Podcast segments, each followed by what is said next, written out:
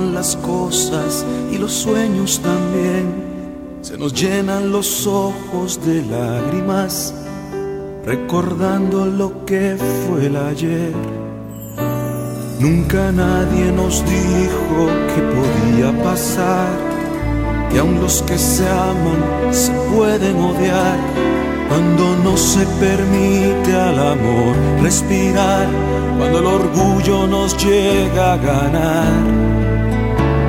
Sé que no es fácil el ver derrumbarse tu felicidad como un castillo de naipes, oír esas voces en la oscuridad, acusando y reclamando.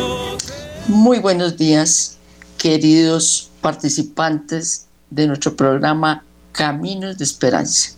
Soy Mary Luz Bernal, psicóloga de la Fundación Vida por Amor a Ellos. Bueno, hoy vamos a tratar el tema mm, el duelo en familia. La consideración del duelo como proceso personal que siempre escuchamos ante la experiencia de la pérdida es aceptada pero a menudo también nos olvidamos lo importante que es tener en cuenta la familia, porque la familia en las pérdidas también recibe un impacto, ¿no? Em, es bastante común que el soporte emocional, sobre todo el especializado, se centra eh, individualmente, ¿no? En procesos individuales. Y como les decía, no se ha prestado demasiada atención al camino, al camino que tiene que conducir la familia,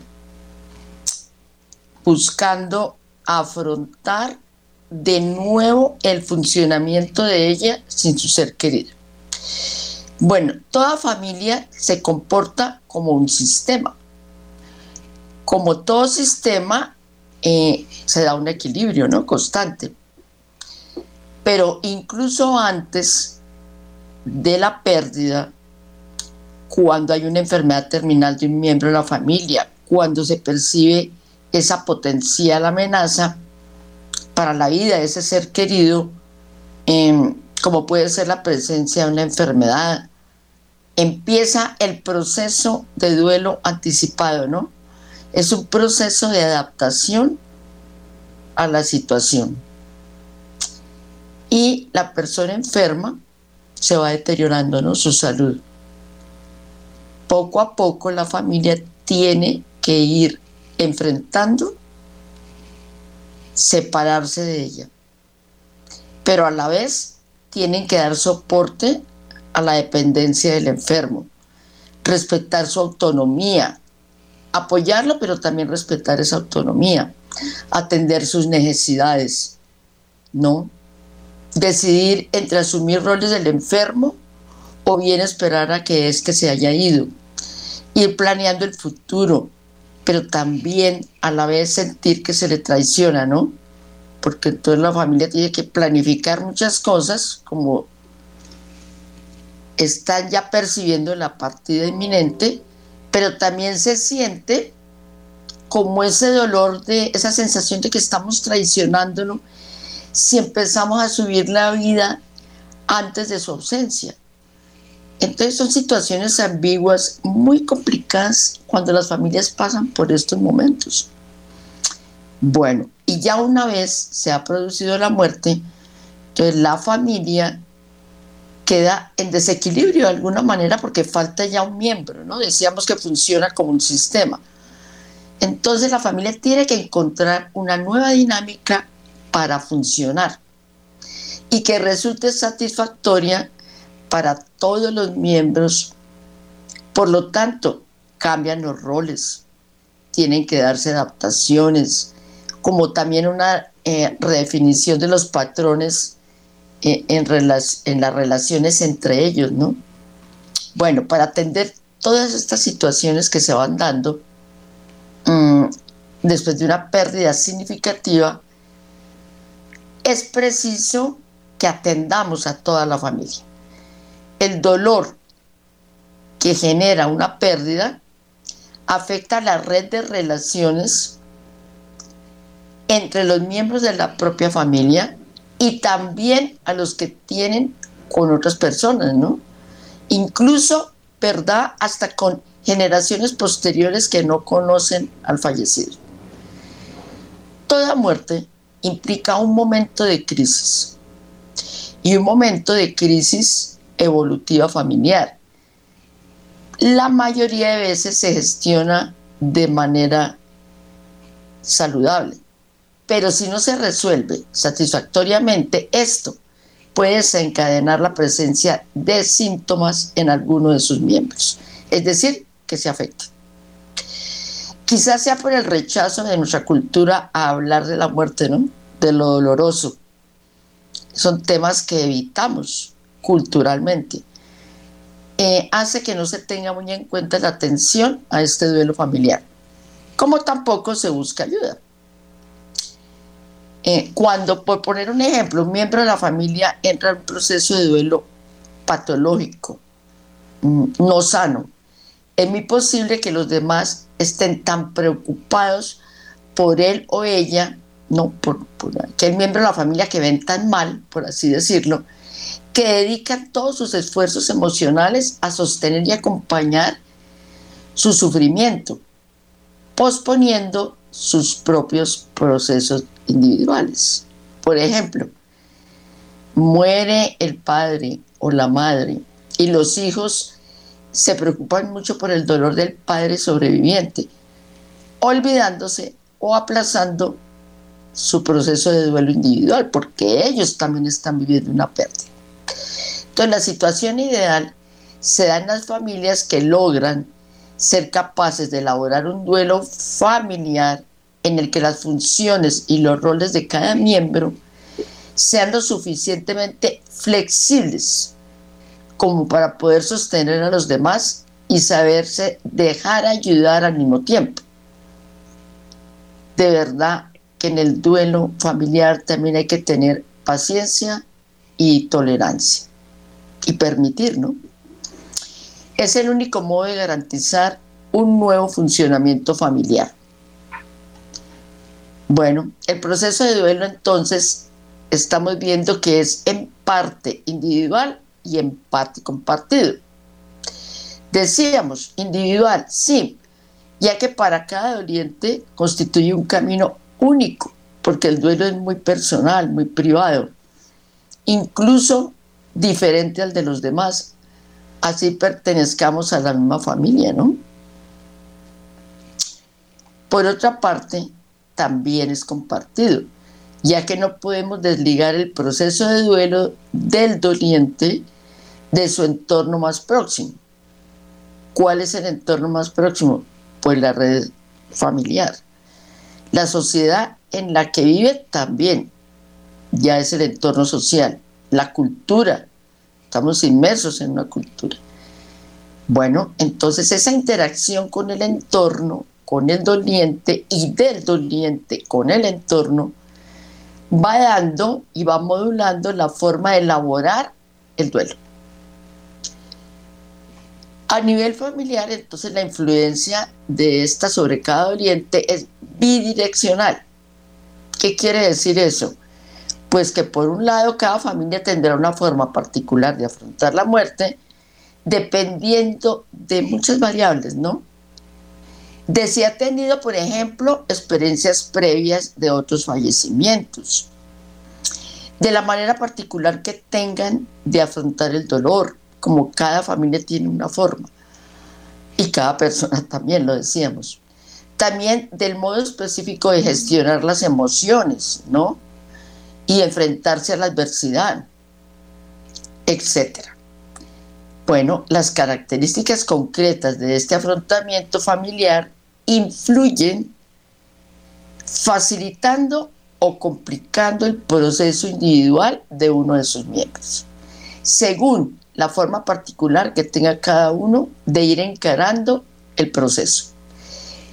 Esta interacción entre familia y doliente determina gran parte del proceso del duelo, por lo que el hecho de que la unidad familiar puede aportar mucha luz en el camino. Entonces, tener en cuenta la parte compartida familiar del duelo va a permitir dar sentido a la experiencia sana del doliente. Bueno, entonces respetemos la invitación como cada necesidad concreta respecto al proceso del duelo, ¿no? Por ejemplo, ¿qué pasa? Hay parientes que son más emocionales, ¿no? Em, como que pueden también expresar malas emociones, ¿no? Y hay otros que les resulta extraño que pongan más energía en intentar comprender que en llorar. Entonces, a algunos se les facilita llorar, a otros no. No quiere decir que no sientan. De modo que lo sentirán, ¿no? Al que no puede llorar, a veces lo sienten fríos o les atribuyen poco amor hacia el fallecido, por lo que no manifiesta el dolor, ¿no? Lo que en ocasiones puede desembocar en la familia en malentendidos y hasta en discusiones. Este es otro de los grandes retos del duelo, respetar y poder encajar las diferentes maneras de elaborar el duelo que surgen entre los miembros de una misma familia. Bueno, vamos a dar nuestros números para que ustedes participen es maravilloso cuando los asistentes llaman y los invito a que aporten al tema del día de hoy. Recuerden que es el duelo en familia. O también para que puedan hacer sus preguntas, puedan eh, plantear sus inquietudes y yo con mucho gusto poderlos orientar. Aquí está en pantalla los números, pero los voy a leer. 601-746-0091 y al 319-765-0646. Bueno, entonces continuamos con nuestro tema, el duelo de familia. Después de una pérdida, el sistema familiar después de una pérdida del sistema familiar se resiste, igual que lo hace cada individuo, ¿no? Podemos entender la familia, decíamos, como una unidad. El doliente se replantea sus distintas facetas, su parte mental, al igual que la familia que también revisa los roles que teníamos, ¿no?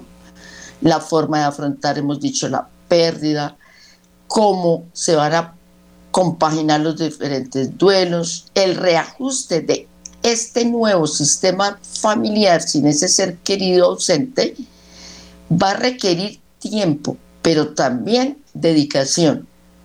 Miren, lo más importante en el duelo es la acción, hacernos cargo del proceso de recuperación por parte de cada uno de los componentes para alcanzar de nuevo ese equilibrio que manteníamos. Cuando uno de los miembros de la familia entonces fallece, los roles y las interacciones entre los demás parientes cambian y muchas veces esos cambios son drásticos.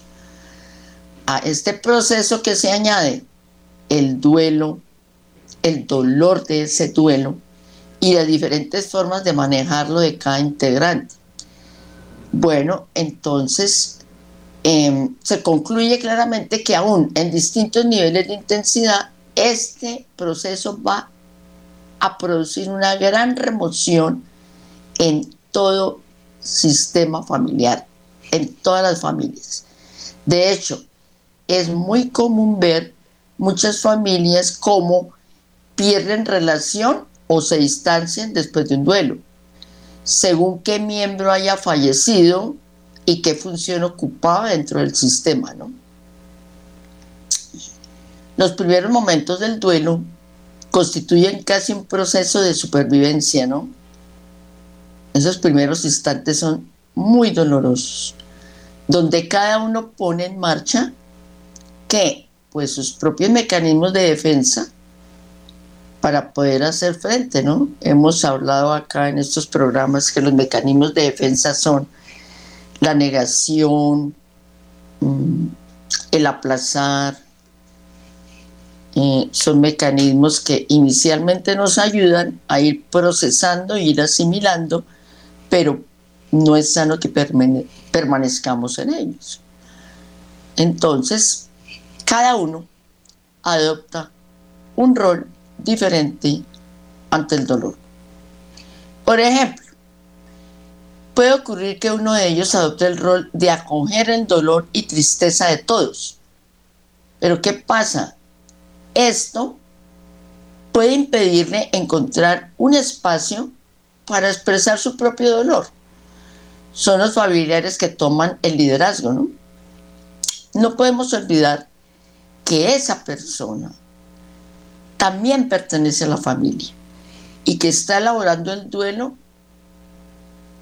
de manera particular, en la que el doliente estará desarrollando un rol, pero que también es necesario que no se desatienda, que también le dé espacio y atención a su propio dolor. La familia también estará recorriendo su propio camino. Perfecto. Buenos días. ¿Quién llama? Doctora, buenos días. Habla con Susana. Susana, buenos días. Doctora, yo quería hacerle una pregunta. ¿Es verdad que cuando por decir ha sido uno mal hijo con los papás y por decir si han ido los padres, se supera el duelo y todo, pero en, dentro de esa persona hay como, como a todo andar ese comentario de que yo sí amaba, que yo sí lo quería, que yo hice, que yo no sé qué, y como yo personalmente digo como el cargo de conciencia que hay ahí, ¿no? Eh, o sea, de haberse uno portado mal y, ya después de que ha fallecido dolerle tanto, es ¿qué pasa ahí? ¿O qué, a qué se debe eso? Bueno, Susana, primero que todo, mil gracias por participar eh, Susana, estamos hablando de que el duelo es muy personal, particular, individual. Es como la huellita digital. Entonces, pertenecemos a la misma familia, pero cada miembro de esa familia lo va a vivir a su manera. Y también cada miembro de la familia tenía una relación y un vínculo único, el propio con ese padre, con esa madre, en el caso que tú planteas. Eh, pero eso es algo muy personal, muy individual, ¿no? Y también la forma de expresarlo. Eh, sí, desafortunadamente somos seres frágiles, somos seres limitados, no todas las personas tienen la capacidad de amar o de entregar bueno, ya tendríamos que entrar en las diferencias individuales, ¿no? Cada ser que viene a este mundo, en mi concepto, tiene un proceso de vida diferente. Y de acuerdo a sus experiencias tempranas, a su forma de ser, a su carácter, em, de acuerdo a muchas variables que influyen, pues tiene reacciones y comportamientos diferentes, particulares, y se vincula de maneras diferentes, también con los padres.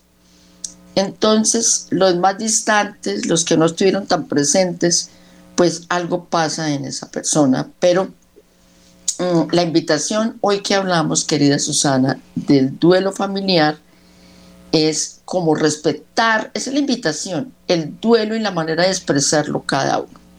Decía yo que estas personas también tuvieron un vínculo, que a los ojos de los demás de pronto no fue el mejor vínculo con lo que tú refieres. Pero primero no somos nadie para juzgar.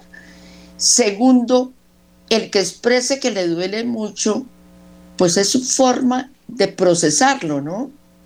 Sí, tú hablas del sentimiento de culpa, porque tú lo mencionaste. En algunas personas, no todo el mundo, reconocen sus errores, a otras se sienten culpables por lo que hicieron o por lo que dejaron de hacer con esos padres y también asumen una respuesta, un comportamiento respecto a eso que sienten, ¿no? Hay algunos que se deprimen, se echan la culpa de todo, ¿no? Conductas como autodestructivas, se sienten malas personas, malos hijos, se castigan a sí mismos, pues no es lo sano.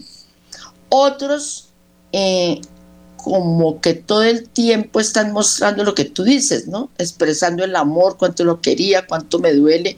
No sabemos, porque el corazón de cada uno es el de cada uno. De pronto son formas que les ayuda a mitigar más su propio dolor. Entonces, querida Susana, cada caso es único, independiente, y no tenemos el control, con esto termino, eh, de orientarte, no tenemos el control sobre el comportamiento de los demás, ¿no? A veces no tenemos control ni del propio comportamiento, entonces mucho menos de cómo vayan a reaccionar o cómo se comporten los otros, así pertenezcamos a la misma familia. Entonces soltemos un poco el control, es mi invitación para todos. Eh, yo recomendaría en esos casos que cada miembro de la familia se enfoque más bien en su propio dolor, en sanar y en quedarse con lo bonito que dio, en este caso, a la relación con sus padres. Cada uno de nosotros sabemos, eh, querida Susana, yo ya perdí a mis dos padres. Acá he comentado que este año desafortunadamente perdí a mi mamá. También pertenezco a una familia. Y yo qué digo, les voy a decir algo personal. Cada uno dio lo que pudo y no dio lo que no pudo. Eh, pero también eh, cada uno sabe qué le brindó a sus padres, cuánto lo amó y qué no. Porque eso es algo que uno es consciente de lo que hizo y de lo que no hizo. Y ya esa relación, el duelo, el vínculo, cómo lleve la situación, le corresponde a cada uno. Entonces, pues los que cumplimos con nuestros padres, que creo que yo cumplí bastante, sin embargo, cometí mis errores como ser humano, desde luego que sí. Pero pues nos da paz. Los que no, no sabemos cómo lo enfrenten, pero ya es el camino de vida de cada uno. Gracias a Dios tenemos la fe en un Dios maravilloso que es para mí la máxima representación del amor incondicional. Entonces, hagamos este tiempo de duelo, también en mi invitación, un tiempo de tranquilidad, de entrar en la paz, de perdonar, de reconciliarnos y de soltar lo que se sale de nuestras manos. Eso es lo que tengo para decirte, querida Susana, y nuevamente muchas gracias por tu participación. Dios la bendiga y feliz día. Igualmente para ti, Susana. Y bueno, apoyarnos en la fe, ¿no? En la oración, entregarla a Dios. Yo digo, complementando un poquito eh, el tema de la oyente, creo que la máxima mm, representación de perdón o el ejemplo más grande de perdón de la historia de la humanidad nos la dio nuestro Señor Jesús cuando él ya lo estaban crucificando, levanta sus ojos y dice al Padre, perdónalos porque no saben lo que hacen. Entonces es una de las grandes enseñanzas que Él nos dejó. Pongámoslas en práctica, porque así vamos a vivir con más tranquilidad y vamos a poder enfrentar estos tiempos dolorosos de una manera más sana si nosotros le metemos a estas situaciones de dolor eh, problemas concurrentes, eh, más cosas, ¿no? Que centrarnos en sanar, pues se nos va a complicar muchísimo más el proceso de recuperación en el duelo. Entre más ligeros estemos de cargas, vamos a poder enfrentar, asumir y confrontar la pérdida dolorosa de ese ser querido. Bueno, entonces continuamos con nuestro tema del duelo en familia. Em, cuando una persona entonces fallece, la pérdida, lo que se ha estudiado, es que puede afectar a una media de 20 personas, imagínense. Em, eso, eso indican los estudios. Si tenemos en cuenta este dato, aunque las cifras no se cumplen al pie de la letra en todos los casos, sí es evidente que el número de personas afectadas es bastante elevado, ¿no? Cuando muere un ser querido, bastante elevado. Que los amigos también se afectan. Así, es fácil deducir que si la pérdida afecta a una persona, muy probablemente va a afectar a toda la dinámica familiar y social que le rodeaba. Habitualmente hablamos del duelo y de la pérdida en singular. Así definimos cómo afecta el duelo, qué es, en qué consiste, cuánto dura, cómo abordarlo. Y existen muchas teorías que permiten responder a estas preguntas de una manera más o menos simple. Sin embargo, no es igual de sencillo explicar cómo afecta el duelo no individual, sino a la familia entera. En el caso del duelo familiar, entonces se dan los dos procesos que hemos dicho, el individual y el familiar. Em, pero cada familia también mencionábamos que enfrenta a su manera su pérdida. Entonces sí se da un proceso grupal que responde a las normas del grupo de esa familia. Y en este, en este caso, mm, pues cada familia es peculiar, ¿no? Cada familia tiene sus propios códigos y resulta imprescindible conocerlos para poder reparar esa dinámica familiar que se afectó. Pongamos un caso. A ver, una familia de varios hijos, los hijos y los padres. Si muere uno de los hijos, cada uno de los padres será afectado de distinta manera. ¿Por qué? Porque por un lado, em, por la distancia perdón, por un lado por la distinta relación que cada uno de los papás tenía con su hijo, porque cada vínculo hemos mencionado hoy es diferente. Por otro, debido a la distinta forma que tiene de afrontar cada uno su sufrimiento.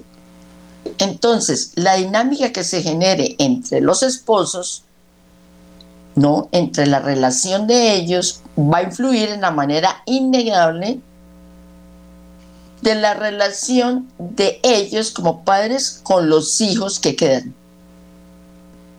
Entonces nosotros como padres somos referentes para los hijos. Y recordemos también que quedan otros hijos. En ocasiones la manera de enfrentar el dolor hace que los cónyuges se distancien. Eso se ve mucho en el apoyo de, al duelo familiar, sobre todo cuando muere un hijo. Hay que tener mucho cuidado porque se puede romper esa relación. En estos casos se genera un clima en el que lo que intenta cada miembro es como protegerse a sí mismo, por lo que en realidad mm, da mucho miedo y como que se distancian, se encierran, se aíslan. O porque el dolor hay que respetarlo en, pareja también, cada uno va a su ritmo, pero el duelo también debe ser matrimonial. ¿A qué me refiero con ese término? A que respetemos la forma en que cada uno lo vive y lo manifiesta, pero también cuando uno de los dos miembros de la pareja se derrumbe, esté el otro amorosamente para apoyar, no para direccionarle y decirle cómo tiene que vivir su dolor, pero sí para brindarle contención y apoyo, desde el amor, ¿no? Bueno, también puede suceder que uno de los dos actúe como protector del otro, ¿no? Entonces, generalmente los señores, los varones, toman ese rol de sobreprotectores de la señora y evitan hablar de ellos mismos y de enfrentar su propio dolor para no perjudicar a su pareja. En esos casos es habitual que el cónyuge que ese hace de protector, ¿qué pasa? pues este se acaba cansando de esta dinámica o de estar desatendiendo su dolor y tarde o temprano, créanme, este dolor que se reprime, que se represa, que no se drena, que no se expresa, termina por pasar factura de todos los esfuerzos que hizo. Así, todo aquello que se ha tratado de evitar acaba siendo expuesto en cualquier momento explota la persona. Porque ya sabemos que lo que la boca calla, el cuerpo lo grita. Tiene que salir por algún lado, ¿no? Otra posibilidad es que una pareja se una más en el dolor, eso también se ve. Que aumente la comunicación es fundamental en toda relación y mucho más en la de pareja que pasen más tiempo juntos, aunque no era lo habitual. Bueno, em, cada una de las dinámicas expuestas hay que tenerlas en cuenta en relación con la respuesta de cada uno de los hijos. Recuerden que cada uno lo va a expresar de una manera diferente. Entonces, esto da lugar a un número de combinaciones infinitas o casi infinitas. Puede suceder que en la familia haya miembros que requieren intervención terapéutica. Cuando vemos que pasa el tiempo y como que no avanza la persona, eh, y miembros que no la necesitan. Hay aspectos del duelo que es bueno trabajar individualmente. Bueno, una pérdida puede modificar también por completo toda la estructura familiar los roles que cada uno desempeñaba, el significado que cada uno le da a la pérdida. También es normal que en los primeros momentos cada uno viva el duelo desde su óptica. Entonces, tratan de responder sus propias necesidades en ese periodo. Lo que definitivamente repara esa relación familiar afectada vuelvo y repito, es la comunicación familiar también. Una comunicación que sea abierta. Entonces, recomendación, la expresión de las necesidades, tanto individuales como colectivas. Expresemos a los demás lo que queremos, lo que no queremos, lo que podemos hacer, lo que no podemos. No. No es tanto para modificar el sistema familiar, sino para que los demás entiendan cómo me estoy sintiendo y cómo voy en mi proceso. Entonces, así se va ganando la confianza en el grupo familiar, aumenta la sensación de protección y cuidado.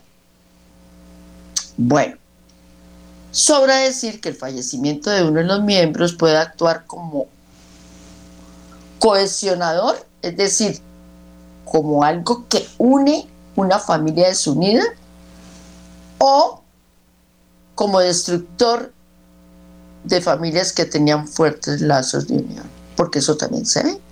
Un momento en que estamos todos heridos, frágiles, sensibles, entonces hay que tener mucho cuidado. Bueno, les quiero aquí hacer una reflexión. La pérdida de un ser querido es el reto más importante que deben afrontar las familias bajo la amenaza de la desintegración familiar si este proceso de duelo no se elabora saludablemente. Por tanto, en esta parte del programa les voy a dar algunas recomendaciones que ayudan a superar el duelo de una manera sana. Perfecto. Buenos días, ¿quién llama? Buenos días, doctora. Buenos días, ¿tu nombre? Patricia. Hola, Patricia, te escucho.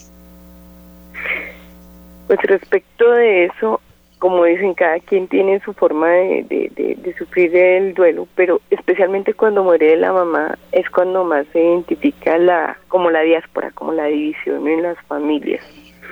Algunas veces eh, se puede dar el caso de que cuando está el papá vivo, pues eh, se reúnen alrededor de él.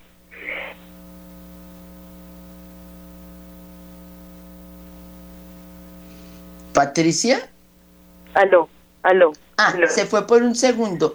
Ya, ¿Se reúnen? allá. ¿Qué decías? Continúa, Patricia, ya te escuchamos.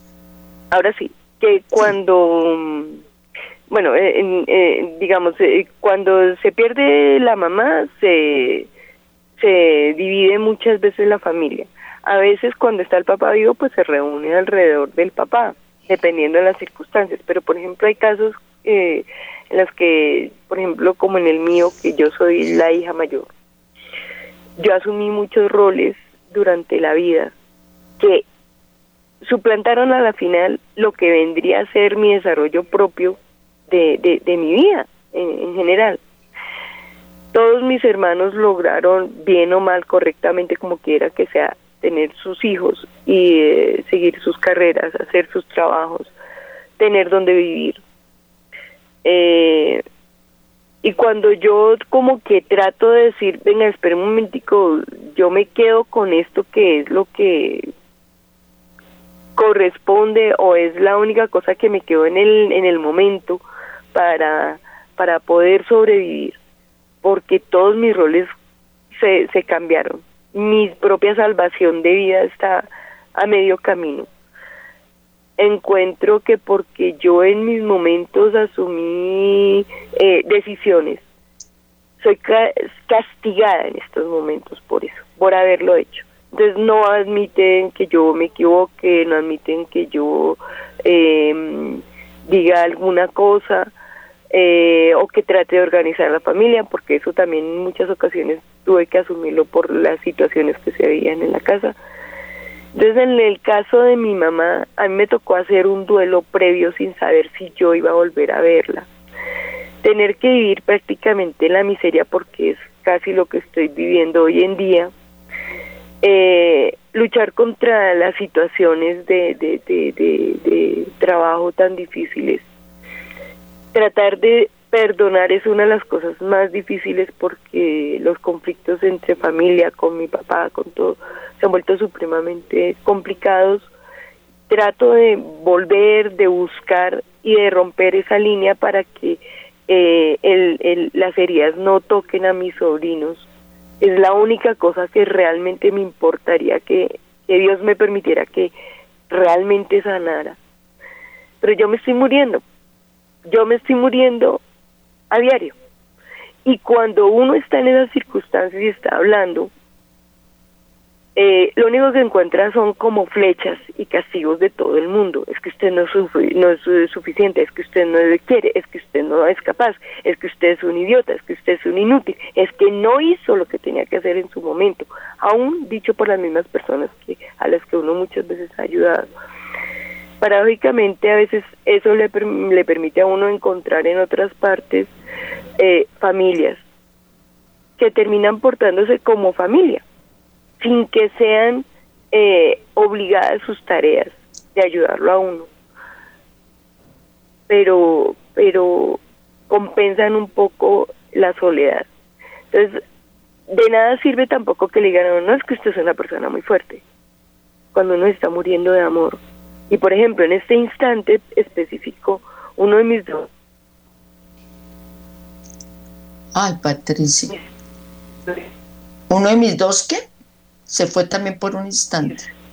de mis de mis roles fue también Ajá. ser eh, asumir eh, eh, digamos la posición de mamá por apoyo eh, eh, a, a todos con mis sobrinos y en ese momento uno de mis sobrinos pues está de viaje yo no sé cómo irá a estar sus circunstancias pero conozco muy bien su dolor de, desde muy pequeñito todos los, los dolores de cada uno de ellos y una de las ofensas para mí más dolorosas es que le digan es que usted no sabe lo que es ser mamá. Yo no pude tener mis propios hijos y, y el dolor obviamente a mí me está consumiendo. Entonces yo trato de, de, aferrarme. Ahí sí tengo que decir, gracias a Radio María, yo me he podido sostener viva porque de otro modo ya hubiera renunciado rotundamente, ¿sí? Pero lo más difícil es eh, aprender a tratar de perdonar. Darse uno cuenta que cuando uno se está acercando, porque mucha gente dice en orden pragmático, eso aléjese, es de la familia, déjela, eso no, y uno trata de romper todas las cosas equivocadas precisamente para que esa generación que viene no tenga ese sufrimiento y sin embargo es lo único que ven.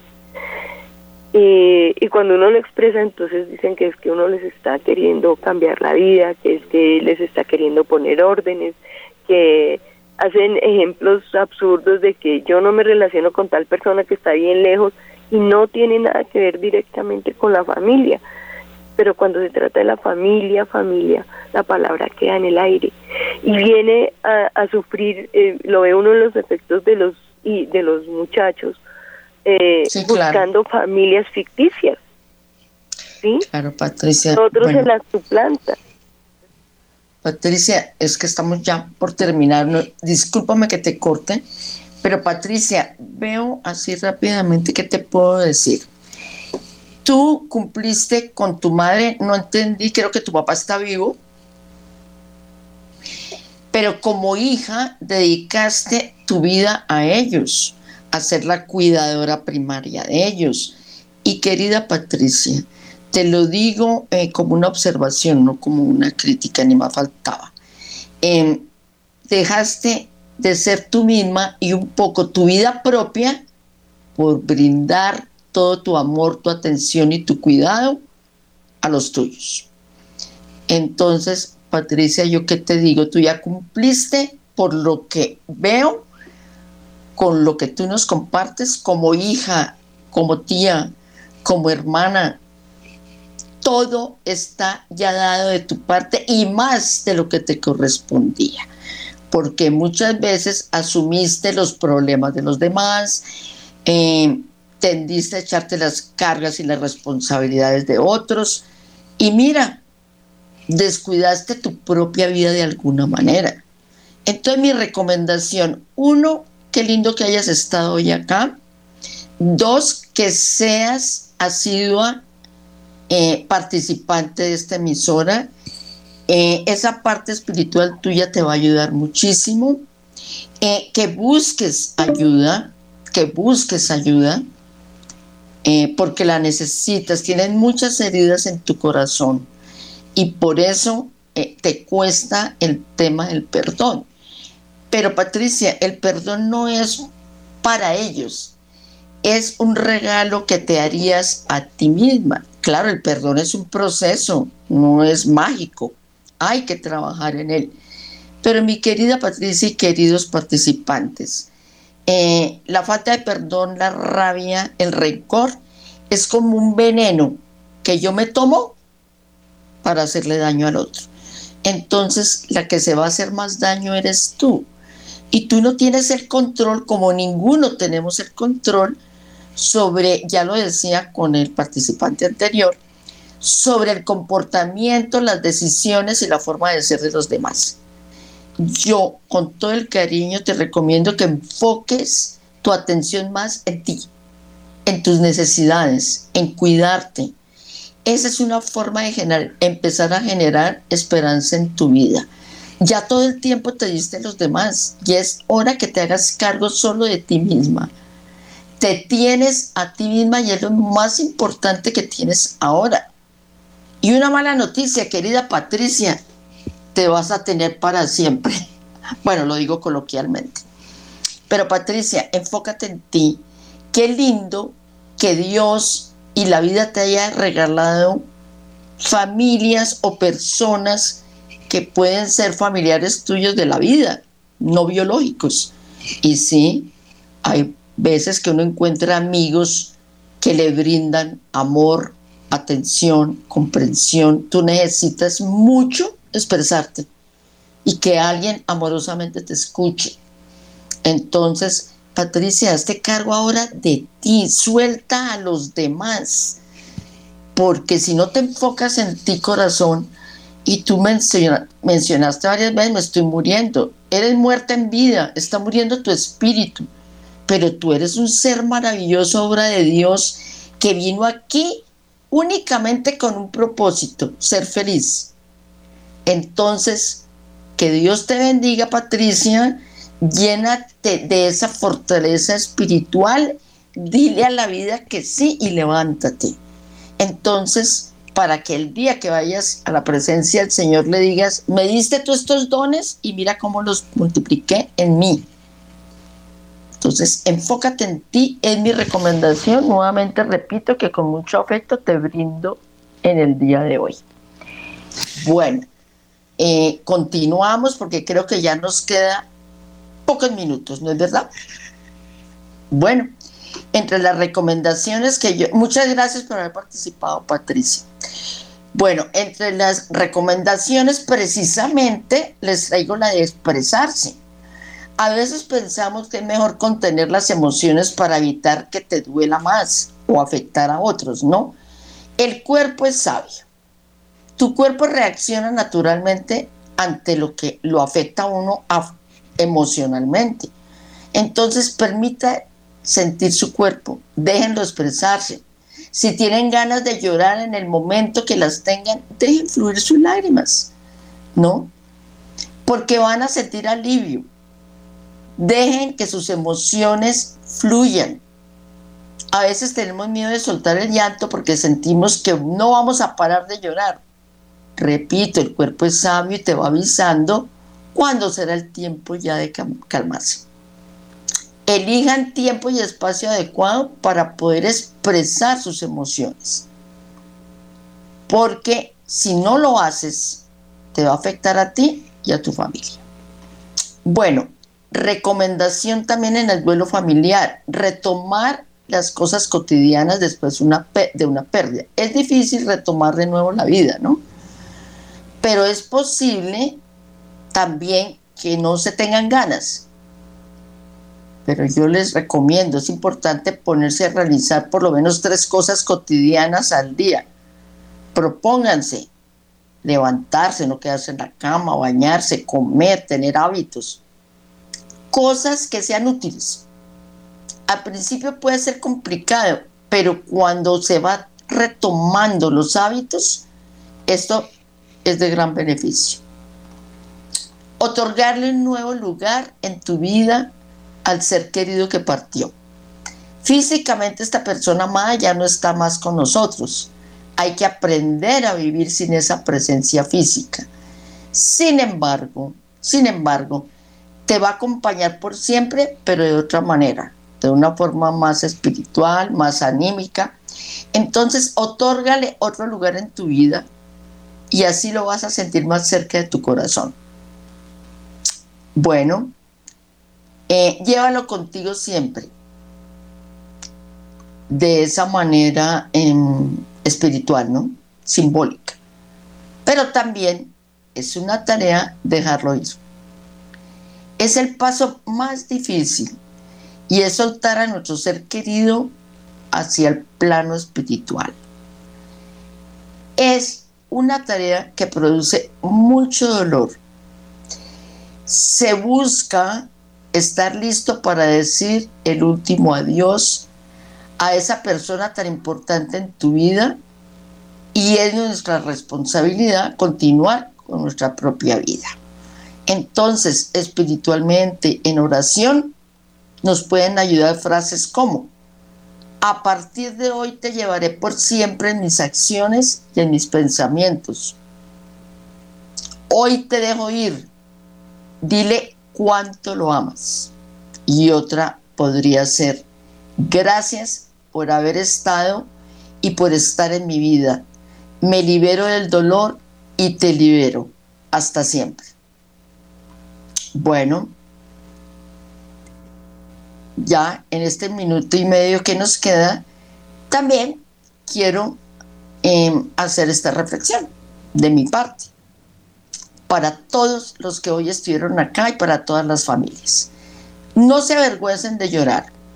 Tienes derecho a llorar. Recuerden siempre eso. Las lágrimas son solo agua. Miren, las flores, los árboles y las frutas no pueden crecer sin agua. Pero también debe haber luz solar, ¿no es verdad? Bueno, un corazón herido sanará en el tiempo y cuando lo hace, la memoria y el amor de nuestros seres perdidos serán sellados en nuestro interior para siempre. Bueno, que Dios los bendiga y que tengan un bonito día. Muchísimas gracias. hice enojar al ver que conservas de mí la foto de carnet. Besar y que fui solo una ilusión, tan solo una ilusión y nada más.